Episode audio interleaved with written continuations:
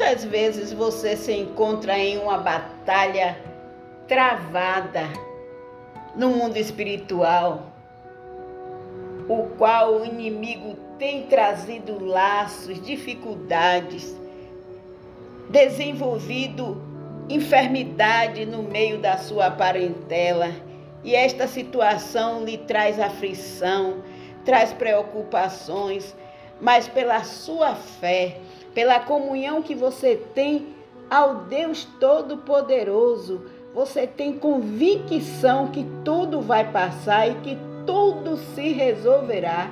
Isso nos lembra aquela situação quando aquele povo que servia a Deus estava escravizado, vivia lançando as suas petições a Deus, com orações e súplicas, choro, gemidos.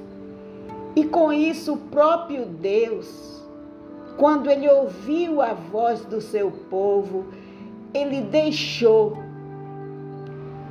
livre para que eles viessem a voltar a sorrir, porque eles andaram semeando as suas petições com lágrimas.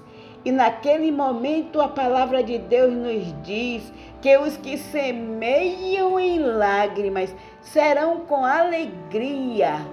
E os que semeiam em lágrimas cegarão com alegria aqueles que leva a preciosa semente andando e chorando, voltará sem dúvida com alegria, trazendo consigo os seus molhos.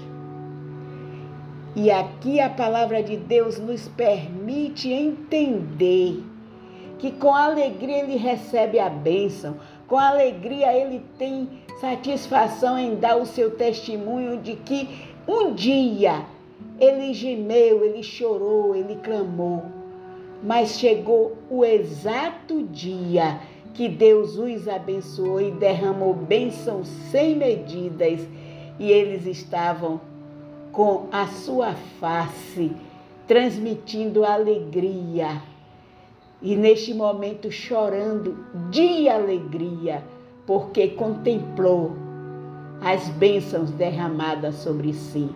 E é esse Deus que eu te digo: continue orando, continue chorando, porque Ele te ouvirá. O nosso Deus nunca chega atrasado, a nossa bênção chega na hora certa.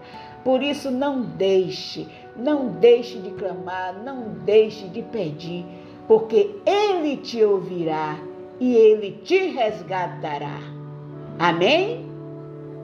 Jesus Cristo é a solução. Amém.